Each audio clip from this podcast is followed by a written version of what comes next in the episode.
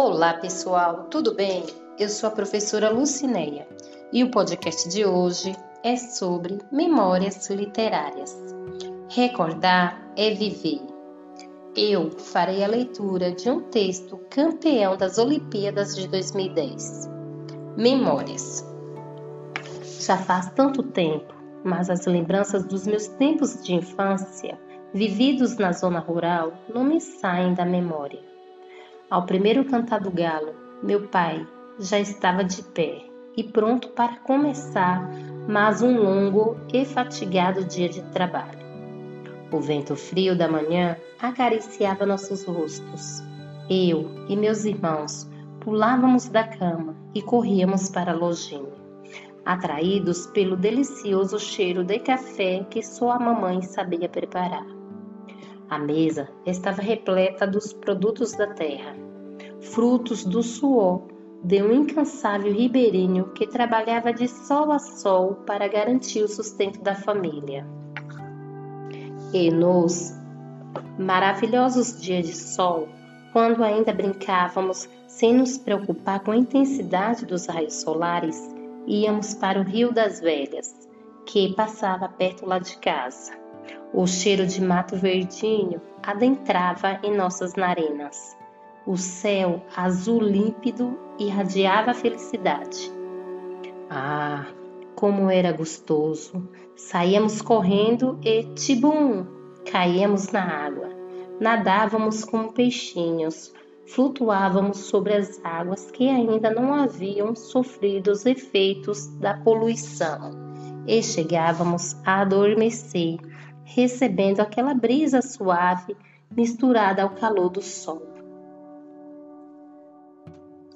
Então, já cansados e famintos, íamos fazer a festa nos pés de jacas. Subíamos nos mais altos galhos daquela frondosa árvore e saíamos de lá fartos. Como não tínhamos compromisso com o horário, retornávamos ao rio para pescar.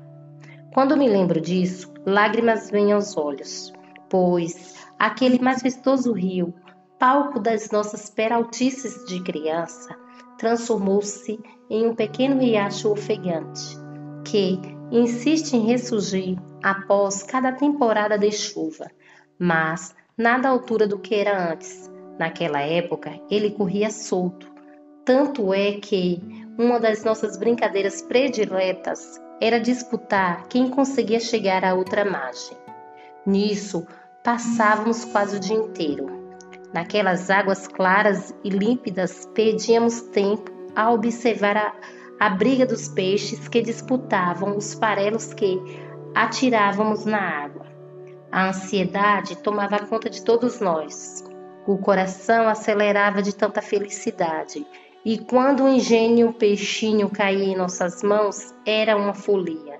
Não víamos o tempo passar. Só percebíamos quando o céu começava a escurecer em um belo pôr do sol, levando consigo aquele dia lindo de diversão. Mas o tempo passou e a infância marcante desse ribeirinho agora fica registrada apenas na minha memória. Um rio de águas límpidas, intermináveis dias de sol, estão agora guardados em meu coração Sinto saudades de uma época em que meus netos não terão a oportunidade de viver, de um tempo mágico, cheio de alegrias e encantos, guardados em meu coração. Minha maravilhosa infância. Por hoje é só, pessoal. Tchau.